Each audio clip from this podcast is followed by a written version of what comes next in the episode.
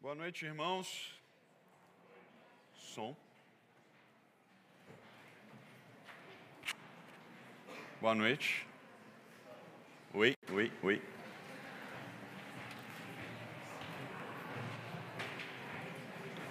Boa noite.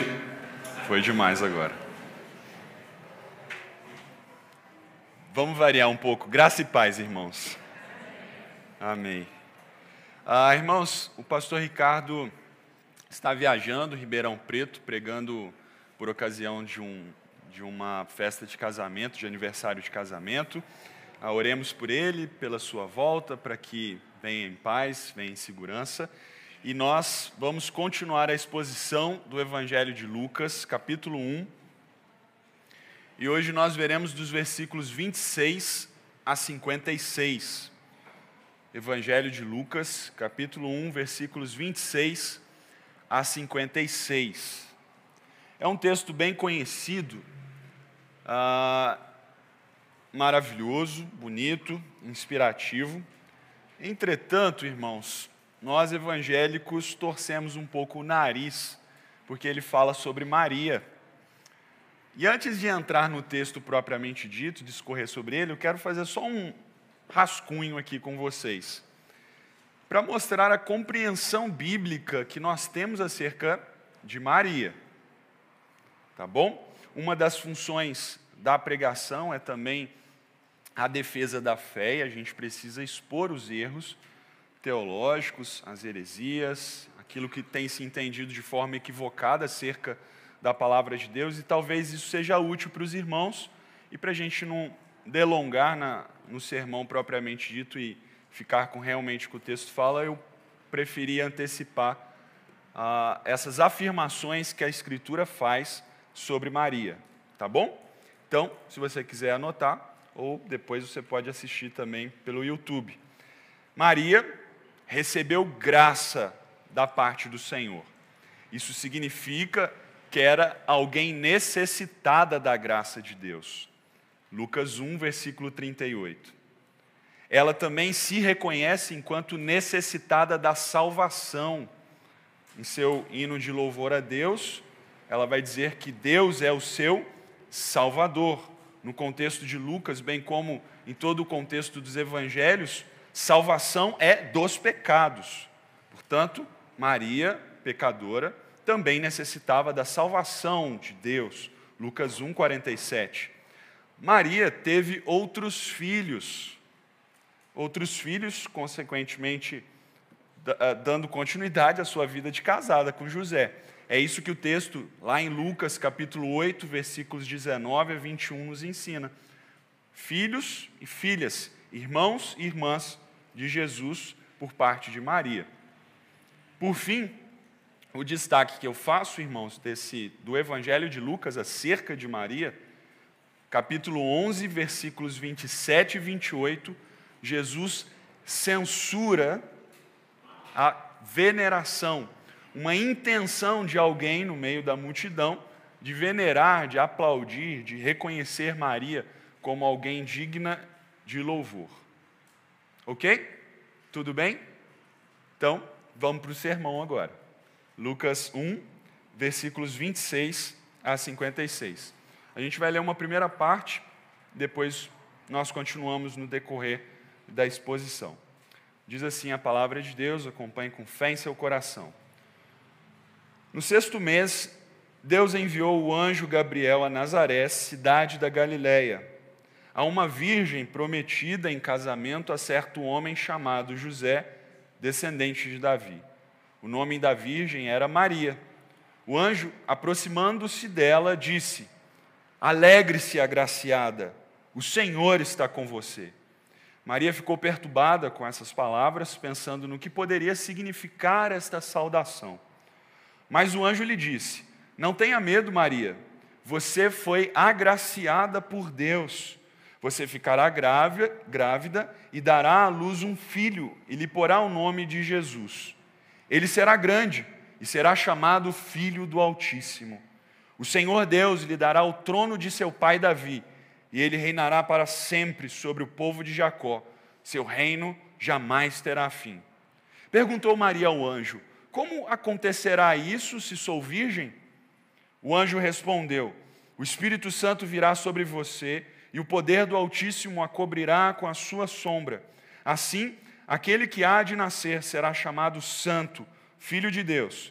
Também Isabel, sua parenta, terá um filho na velhice. Aquela que dizia ser estéreo já está em seu sexto mês de gestação, pois nada é impossível para Deus. Respondeu Maria: Sou serva do Senhor. Que aconteça comigo conforme a tua palavra. Então o anjo a deixou. Até aqui por enquanto a palavra de Deus. Vamos falar com o Senhor mais uma vez. Muito obrigado, Deus, por tua palavra registrada para nós pelo teu servo Lucas, que nos mostra exemplos de fé maravilhosos. Assim como a fé de Maria, de Isabel, nós recebamos também a tua palavra em nosso coração nesta noite, para a glória do teu nome. Amém e amém. Como você recebe uma notícia, uma boa notícia? Nós comemoramos os 200 anos da independência. Eu fico pensando como que a nação brasileira deve ter recebido aquele grito de independência, finalmente livres das amarras ali do Império Português e agora livres para seguir o seu próprio caminho. Essa semana também nós recebemos a notícia da morte da rainha, ao mesmo tempo uma notícia de tristeza, mas também de expectativa pela chegada do novo rei. Como você recebe uma ótima notícia, meu irmão, minha irmã? Como você recebe a notícia do Evangelho? Você sabe que Evangelho significa boa notícia. Portanto, é a melhor de todas, as de todas as notícias de todo o mundo, de todos os séculos, de todos os tempos. Como você tem recebido?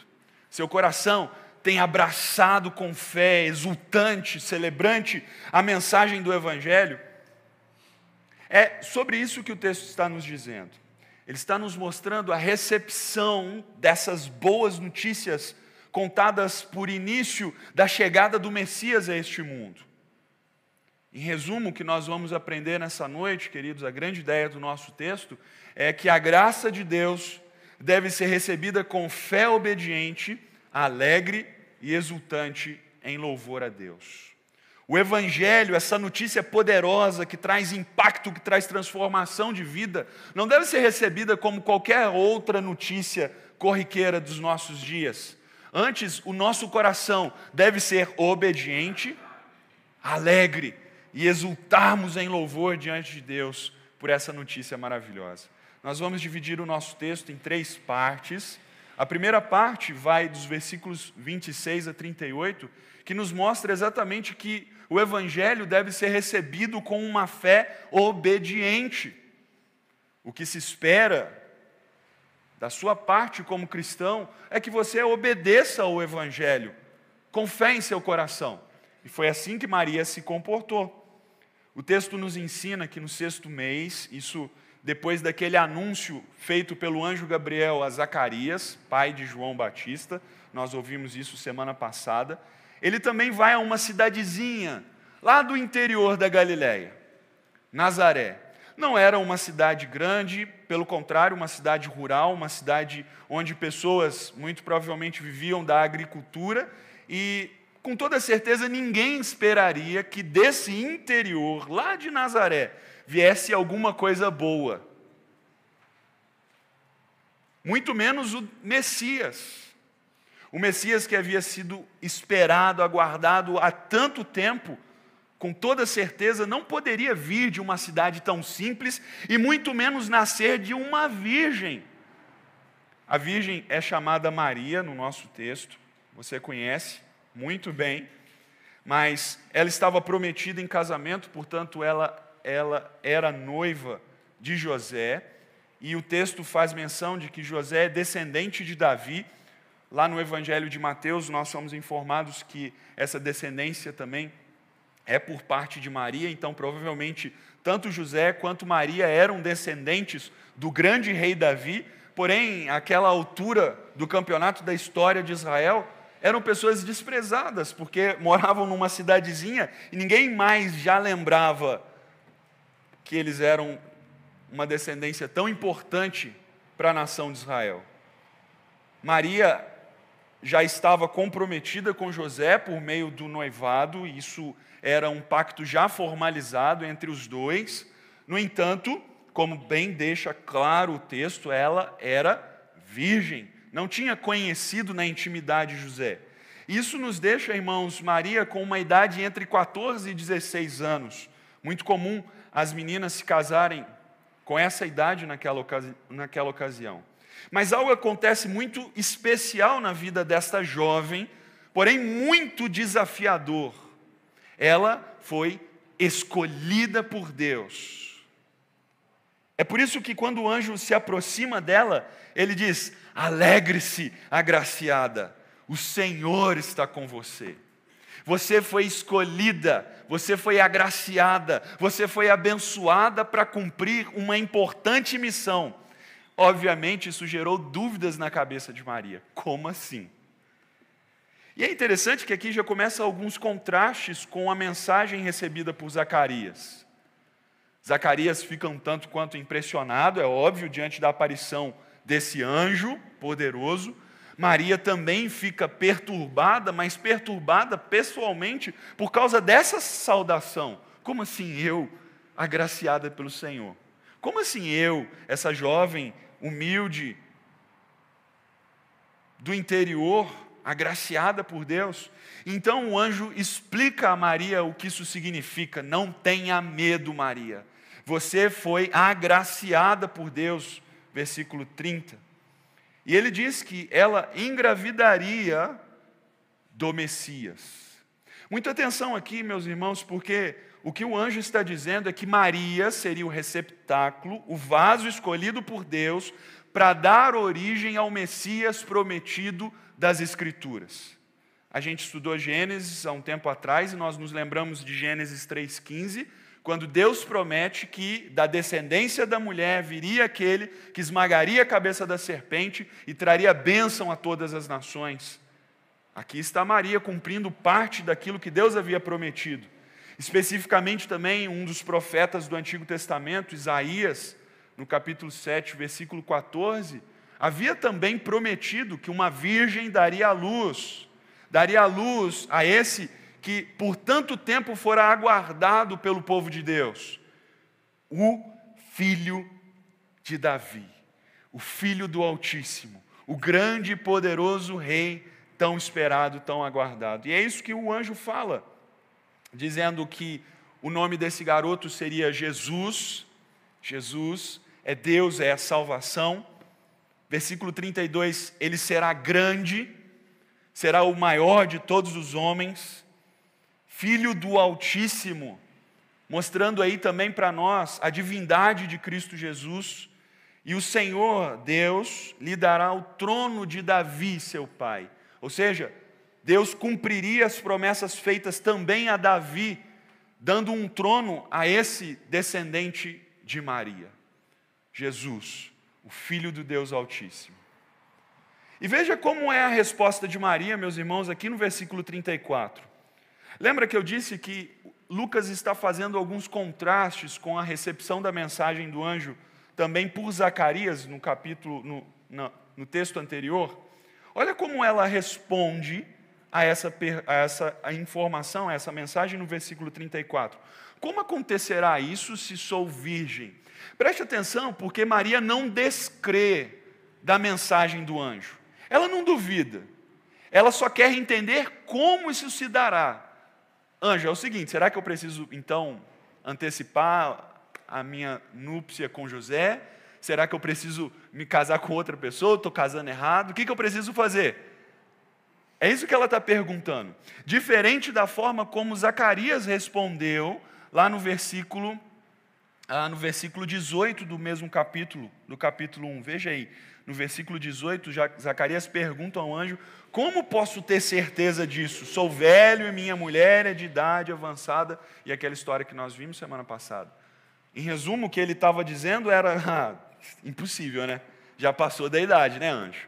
Fala sério, como que a gente vai engravidar? Não, não tem mais possibilidade. Ele estava descrendo, Maria estava simplesmente perguntando como: o que, que eu tenho que fazer, Senhor? E o anjo então explica a Maria o plano redentor de Deus. Ok, Maria, é isso aí.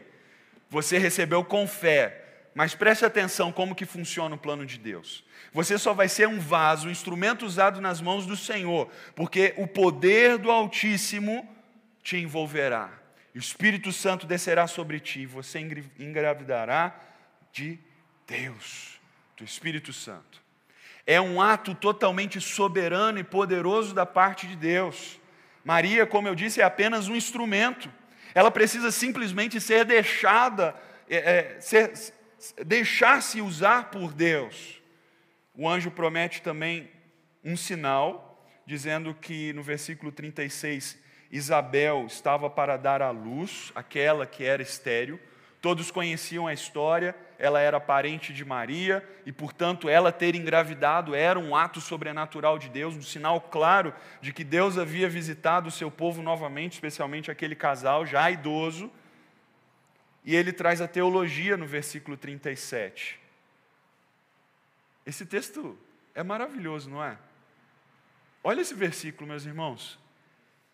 Quando você estiver duvidando, quando você estiver um tanto quanto incrédulo, um tanto quanto descrente, quando você estiver naqueles dias terríveis, onde o seu coração duvida, você não sabe se crê, se não crê, recite esse versículo do anjo Gabriel para Maria, para você mesmo, pois nada é impossível para Deus. Diante disso, meus irmãos, como Maria responde? Versículo 38. Sou serva do Senhor que aconteça comigo conforme a tua palavra. Irmãos, isso é maravilhoso, porque ela responde com fé obediente, disposição para obedecer a algo extremamente complicado para uma jovenzinha de 14 a 16 anos. Nós não estamos falando de uma mulher madura, já passado por experiências das mais diversas na sua vida. Nós estamos falando de uma jovenzinha virgem que ficaria grávida misteriosamente, teria que enfrentar todas aquelas pessoas, os seus pais, os seus parentes. É, ela teria que passar pelas dúvidas de José, e a gente sabe que o anjo precisou aparecer para José para explicar para ele o que estava acontecendo. Olha a quantidade de complicação e de implicações desse acontecimento na vida dessa jovem, e mesmo assim está ela aqui, sou tua serva, Senhor. Cumpra-se em mim a tua vontade. Ela não bate o pé e assim, está muito difícil. Espera aí, não tem como isso cumprir na minha vida. Pede outra pessoa aí, né, Deus? Ela se submete à vontade de Deus. Isso nos mostra, meus irmãos, que Lucas quer que nós vejamos Maria como exemplo de alguém que recebeu a boa nova de Deus da forma mais adequada possível. É por isso que eu comecei falando e fazendo afirmações sobre Maria. Porque às vezes a gente acha que, porque a, a teologia católica ela é equivocada quanto a Maria, a gente tem que torcer o nariz para ela e desconsiderá-la da história. Mas olha por essa perspectiva: uma mulher de Deus recebendo a notícia do anjo de Deus de uma forma totalmente submissa, totalmente ah, ah, de acordo com aquilo que Deus queria para a vida dela. Maria, ela não foi altiva, ela não se achou demais, pelo contrário, ela foi humilde. Muito menos ela recorreu a algum tipo de complexo de inferioridade, como talvez muitos de nós temos recorrido para nos justificarmos em não sermos usados por Deus na nossa igreja, na nossa família, nos ministérios que temos diante de nós. Não é assim que nós fazemos, irmãos? E essas são respostas de incredulidade, de descrença. Ah, Senhor, está muito difícil isso aí. Quem sou eu? Eu sou humilde demais, sou pequeno demais. Meu irmão, não é você. Se você está imaginando que você não tem condições de cumprir a obra de Deus, acertou, parabéns. É isso mesmo. Porque é Deus quem faz, é Deus quem cumpre. É Deus quem realiza, porque nada é impossível para Deus. Essa é a resposta de fé obediente que nós devemos ter. E Maria responde, como eu disse, de forma adequada. Francis Schaeffer chama isso de passividade ativa. Como é uma passividade ativa? O Senhor tem algo para a tua vida. Eis-me aqui, ó Deus. Você poderia fazer isso no seu coração agora, diante da palavra de Deus sobre a tua vida, diante dos desafios que você tem pela tua frente, você poderia, diante do Senhor, colocar: Senhor, eis-me aqui.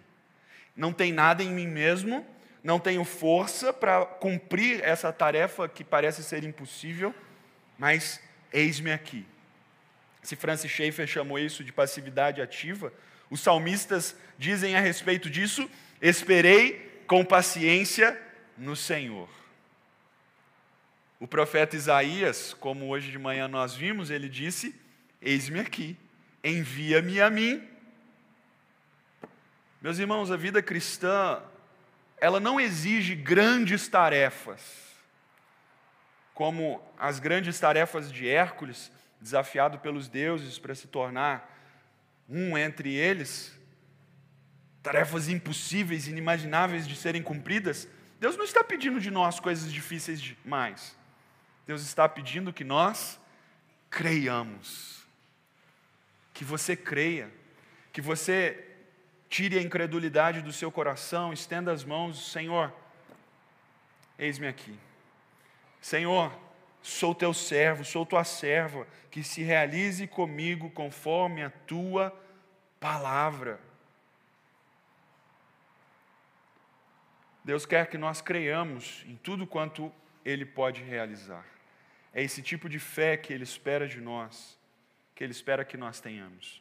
Uma fé obediente. O texto continua, irmãos, e agora nós aprendemos que além dessa fé obediente, o Evangelho também deve produzir em nós alegria de coração. Versículos 39 a 45. Vamos fazer a leitura. Naqueles dias, Maria preparou-se e foi depressa para uma cidade da região montanhosa da Judéia, onde entrou na casa de Zacarias e saudou Isabel. Quando Isabel ouviu a saudação de Maria, o bebê agitou-se em seu ventre e Isabel ficou cheia do Espírito Santo. Em alta voz exclamou: Bendita é você entre as mulheres, e bendito é o filho que você dará à luz. Mas por que sou tão agraciada a ponto de me visitar a mãe de meu Senhor? Logo que a sua saudação chegou aos meus ouvidos, o bebê que está em meu ventre agitou-se de alegria. Versículo 45: Feliz é aquela que creu que se cumprirá aquilo que o Senhor lhe disse. Maria, mais do que imediatamente, vai até a casa de Isabel para verificar o sinal que o anjo havia dado a ela, que a sua prima Isabel teria, uh, estaria grávida. E assim que ela chega, a mensagem é comprovada por Isabel diante de Maria.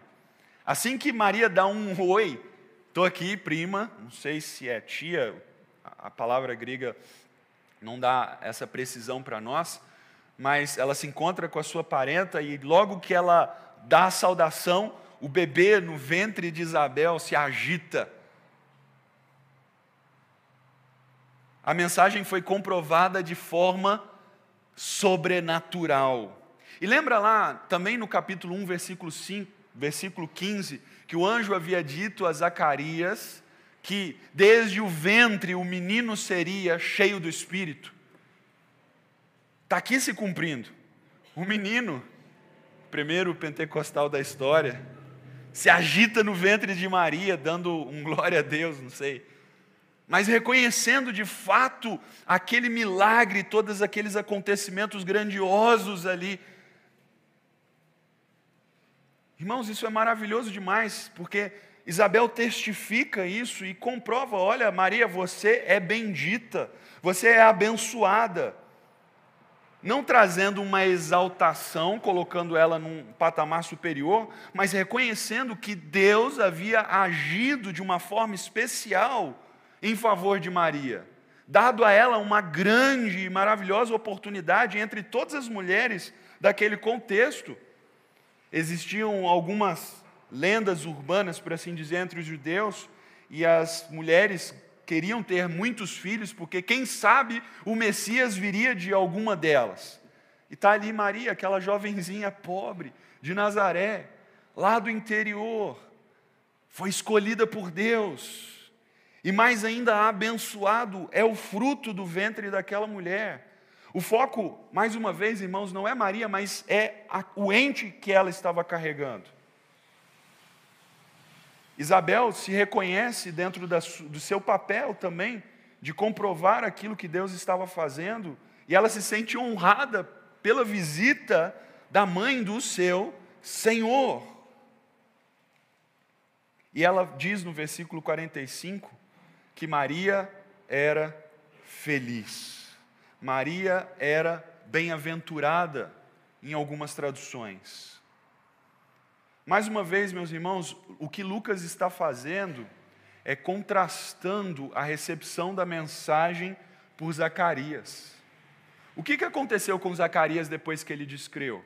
Ele ficou mudo, não podia mais falar, ele não podia comemorar, ele não podia declarar para Maria aqui nesse momento: Ah, o anjo também apareceu para mim, ele também fez promessas e eu sei que ele está cumprindo.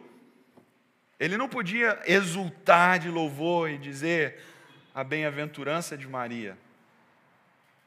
Veja, meus irmãos, Zacarias foi privado da alegria de anunciar as boas novas.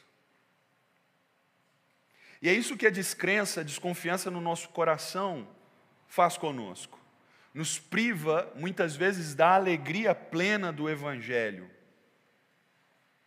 E observe, a partir desse momento do Evangelho de Lucas, enquanto nós caminharmos na exposição de todo ele, o tema da bem-aventurança, da felicidade, é extremamente importante para o evangelista Lucas. Lucas reconhece que há uma alegria reservada a todos aqueles que confiam em Deus e em sua salvação. Várias e várias vezes ele vai dizer isso, que bem-aventurados são aqueles que creem, são aqueles que são escolhidos por Deus, são aqueles que fazem parte do rebanho do bom pastor. E meus irmãos, a pergunta que nós fazemos é se o nosso coração tem se exultado e tem se alegrado diante dessas boas notícias que um dia também chegaram aos nossos ouvidos. E mais uma vez, o que nos priva muitas vezes de experimentar a plenitude dessa alegria é porque nós descremos, nós desconfiamos, nós guardamos ainda em nosso coração resquícios de incredulidade e deixamos de desfrutar dessa alegria plena que é oferecida para todos aqueles que são chamados por Deus, que receberam a salvação de Jesus Cristo. Mas veja que essa alegria pode ser experimentada aqui no nosso texto quando é compartilhada. Veja que interessante. Isabel compartilhando da sua alegria com Maria, Maria compartilhando da sua alegria com Isabel, elas compartilhando dessa alegria, das boas notícias terem chegado e toda a graça de Deus sendo anunciada, chegando até nós hoje. Está vendo a importância de companheiros cristãos na tua caminhada?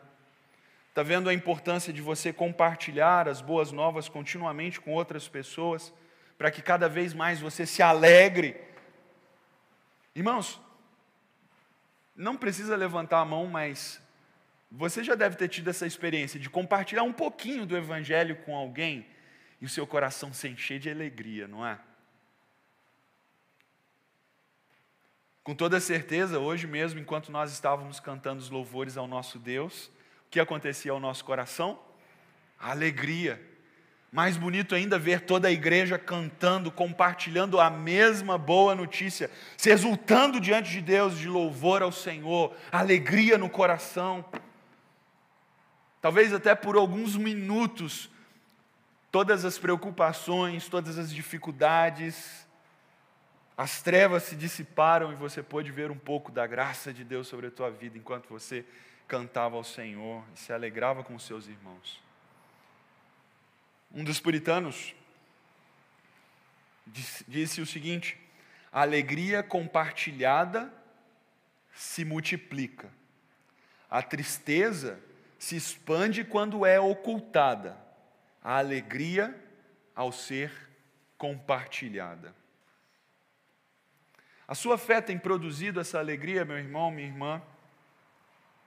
Você tem experimentado essa alegria de pertencer a um Salvador maravilhoso, de um dia ter ouvido essas boas notícias e essas boas notícias terem alcançado seu coração de tal forma e tra trazido tal impacto que hoje você se jubila diante de Deus? Irmãos, faço uma aplicação aqui provocativa. Se você ainda não tem experimentado essa alegria, que você não descanse enquanto não experimentar a plenitude dessa alegria prometida a todos aqueles que creem.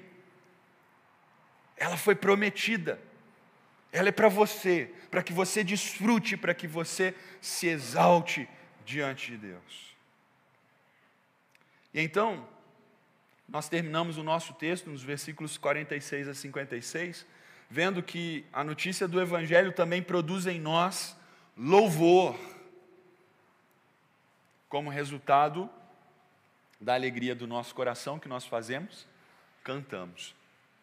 E Maria, então, diante daquela felicidade, diante do reconhecimento de sua prima, de sua parenta, pela bem-aventurança que havia recebido de Deus, o que ela faz?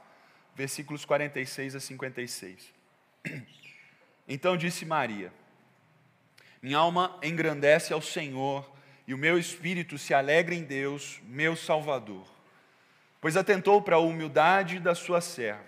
De agora em diante todas as nações me chamarão bem-aventurada, pois o poderoso fez grandes coisas em meu favor. Santo é o seu nome. A sua misericórdia estende-se aos que o temem, de geração em geração.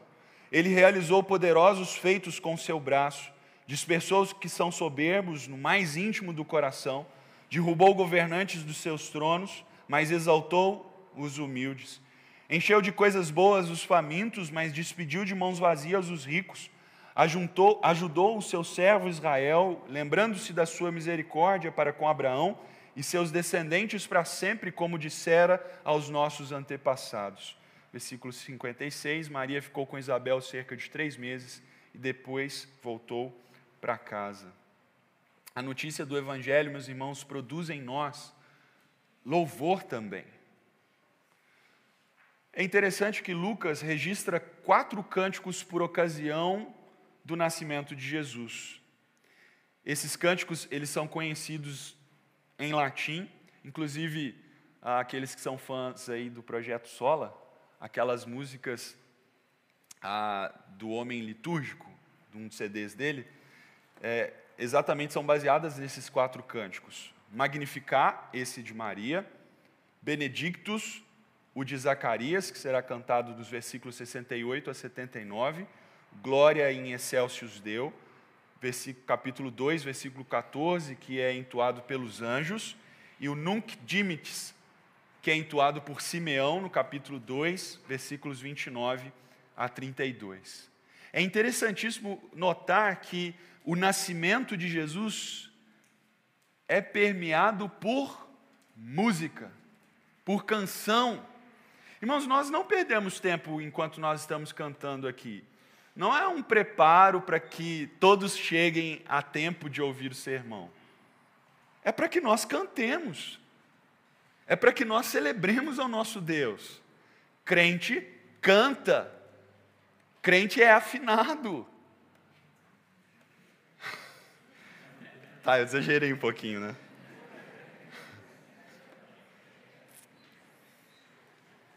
O que Lucas está mostrando para nós, queridos, é exatamente que o entorno do nascimento de Jesus é permeado por canções de reconhecimento à obra de Deus, a obra maravilhosa que o Senhor está fazendo, o cumprimento do plano redentor de Deus, que fora prometido pelos profetas e agora sendo cumprido na vida desses servos humildes.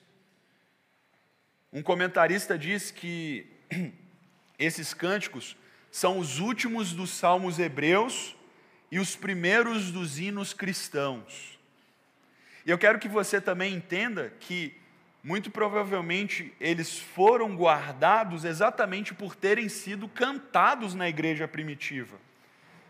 Por a igreja primitiva ter entoado e repetido esses cânticos, essas palavras de Maria, Zacarias e assim por diante, é que eles foram guardados e registrados para nós. Veja que interessante, Deus usou esses cânticos também para que nós tivéssemos acesso e pudéssemos nos alegrar juntamente com esses nossos irmãos e entoar louvores ao Senhor e conhecer a grande salvação prometida por Deus.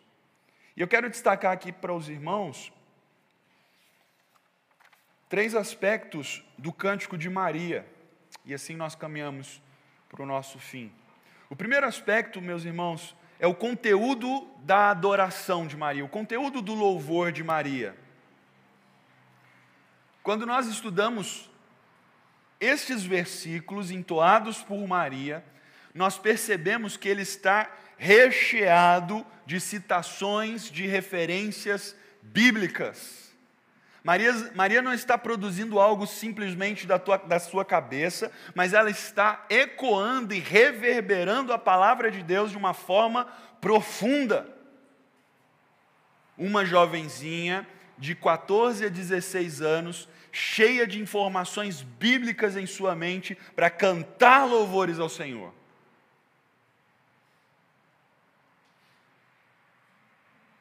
Alguns comentaristas afirmam que esses versículos contêm referências diretas e indiretas de 19 livros bíblicos.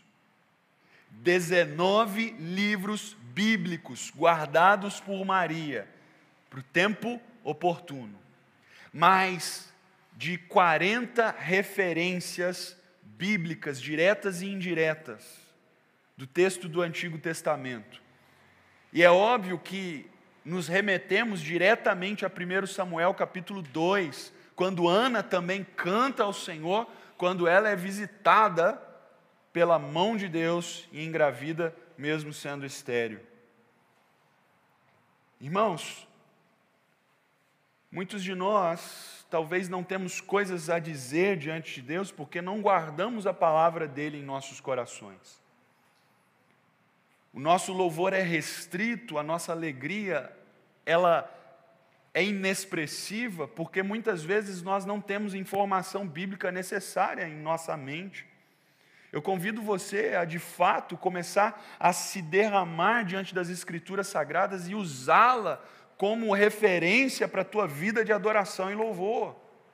É por isso que em nossa igreja nós fazemos questão de que as canções sejam canções bíblicas. Mesmo uma jovem de 14, entre 14 e 16 anos, cheia de Bíblia na cabeça. Fica aí a dica para os rapazes, talvez. Pede ela, pelo menos três versículos decorados. É um bom começo. Em segundo lugar, eu quero destacar para vocês a forma da adoração de Maria. Versículos 46 e 47 uh, Maria diz: A minha alma engrandece ao Senhor e o meu espírito se alegra em Deus. O que ela está dizendo, meus irmãos, é que do fundo do seu coração, de todo o seu ser, ela está exaltando ao Senhor. A forma de adoração é um profundo comprometimento do coração de Maria.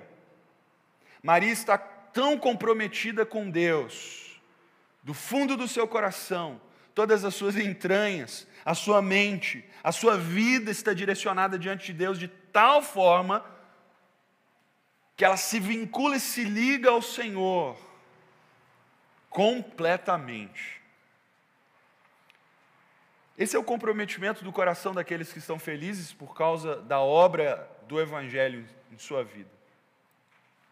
Eu quero aprofundar um pouquinho aqui com os irmãos, trazendo uma citação do C.S. Lewis ah, nos seus comentários sobre os Salmos. Ele, como sempre, muito perspicaz, muito ah, assertivo nas suas declarações, ele fala o seguinte: preste atenção, por favor. Todo prazer espontaneamente transborda em louvor. Todas as vezes que nós estamos felizes, o que nós fazemos? Louvamos de alguma forma. Os amantes louvam suas amadas, os caminhantes louvam a bela paisagem ao seu redor, os torcedores louvam os seus times e assim por diante. E ele diz: o mundo ressoa em louvor, todos estão louvando algo ou alguém. E ele continua dizendo o seguinte: mentes mais humildes e ao mesmo tempo mais balanceadas, equilibradas e capacitadas louvam mais, ao passo que as mentes desajustadas e insatisfeitas louvam menos. Talvez seja esse o problema de muitos de nós hoje.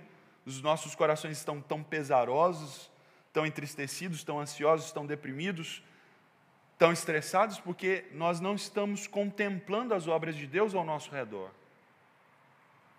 Nós, seguindo C.S. Lewis, nos deleitamos em louvar o que apreciamos, porque o louvor não meramente expressa, mas completa o gozo, é a sua consumação.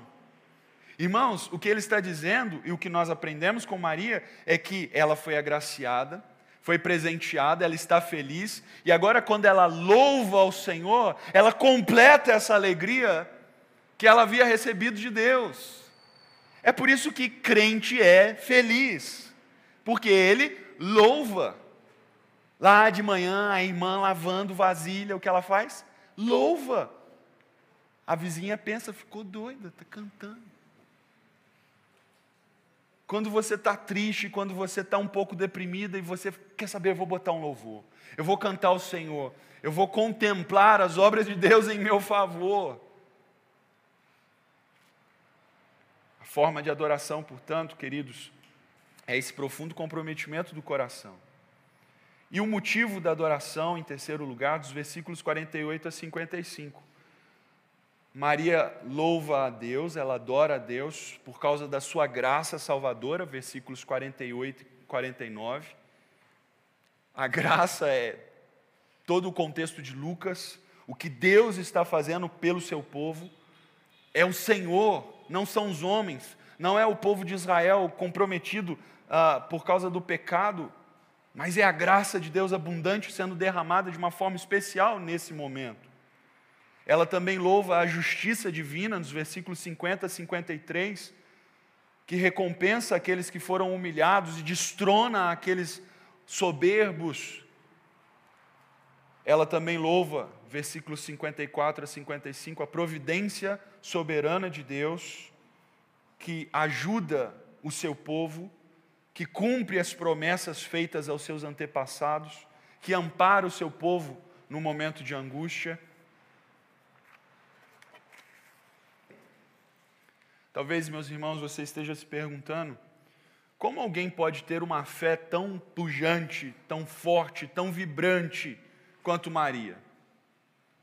Mais uma vez, eu quero dizer isso com todas as letras: que não é Maria, não é Isabel, não é Zacarias, não é nenhum dos outros personagens da história de Lucas.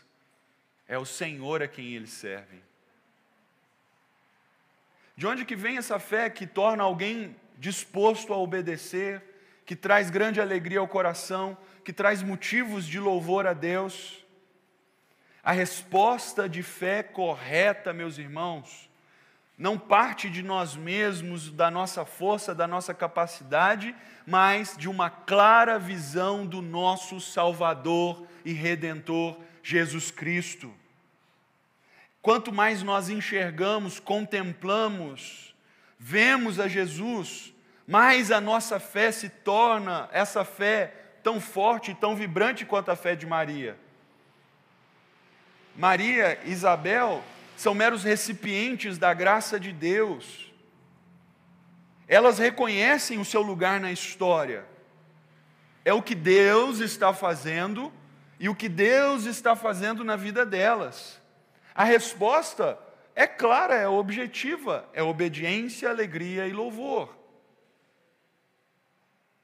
Elas não querem tomar o lugar, e, muitos, e muito menos elas se sentiriam confortáveis em, em, em torná-las exemplos de fé.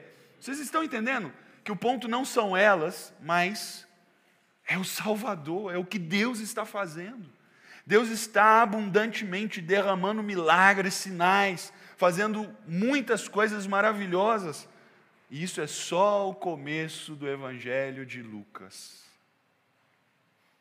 Por isso, meu irmão, não perca de vista o Salvador. Enquanto nós caminhamos no Evangelho de Lucas, contemple a Cristo.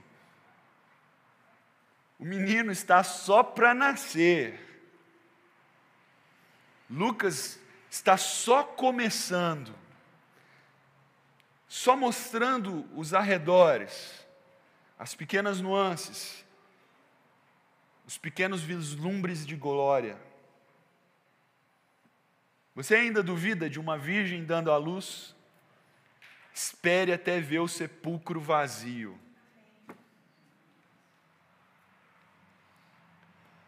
E eu tenho certeza, meu querido, minha querida, se você colocar a sua fé em Jesus Cristo, não em Lucas, não em João Batista, não em Maria, mas em Jesus Cristo, seu coração pulsará por obediência ao Senhor, alegria e louvor a Deus. Queridos, talvez alguns de vocês já são crentes há muito tempo tem sentido a sua fé enfraquecida e recebido a notícia do Evangelho já agora com tanto de apatia, indiferença. Quero encorajar você a tirar os olhos daquilo que você tem visto. Talvez sejam seus problemas, talvez sejam as dificuldades de relacionamentos pelas quais você passa, talvez sejam até as dificuldades e os problemas que você vê na nossa igreja. Isso tem feito com que você se enfraqueça, com que você se desestimule. Tire os olhos dessas coisas e coloque os olhos no teu Salvador. E aqueles que estão aqui e não são crentes no Senhor Jesus Cristo, que não experimentaram ainda essa fé maravilhosa, convido você a crer naquele que veio a este mundo para ser o teu Salvador. É Ele. Olhe para Ele, o busque, coloque a sua esperança, coloque a sua fé, coloque o seu coração nele. Porque aquele que veio, nasceu da Virgem, viveu entre nós de uma forma perfeita, morreu pelos teus pecados, mas ressuscitou ao terceiro dia para que você tivesse a vida eterna. E a todos, meus irmãos, exultemos, juntamente com todos aqueles que foram antes de nós, e celebremos a vinda de nosso Senhor e Salvador Jesus Cristo. Muito obrigado a Deus, porque um dia o Senhor rasgou os céus e desceu de uma forma surpreendente, de uma forma maravilhosa na vida de uma jovenzinha. Ninguém esperava por isso, Ninguém pensava que isso fosse possível. Mas, ó Deus, estamos aqui dois mil anos depois, celebrando o nascimento do nosso Redentor, do nosso Salvador, do nosso Deus e Senhor. E, ó Deus, muitas vezes o nosso coração se enfraquece, se entristece, por diversas razões, por diversos motivos, mas aqui estamos nós, olhando de novo para o Senhor olhando para o nosso Senhor e Salvador. Torna mais clara, ó Deus, essa visão, torna ainda mais nítida para todos nós, que não desfaleçamos, que não percamos a fé, que não esmoreçamos no caminho, antes que contemplemos a glória de nosso Senhor Jesus Cristo, que possamos vê-lo, que possamos amá-lo ainda mais, que possamos verdadeiramente sentir a tua presença em nosso meio. E ó Deus, como igreja, nós te suplicamos, se faça presente, ó Deus, de uma forma especial. E aqueles que ainda descreem, que o Senhor se apresente a eles, que o Senhor os busque, que o Senhor os resgate, que o Senhor os transforme. Em nome de nosso Senhor bendito Rei Salvador Jesus Cristo que nós oramos e nos alegramos nessa noite. Amém e amém.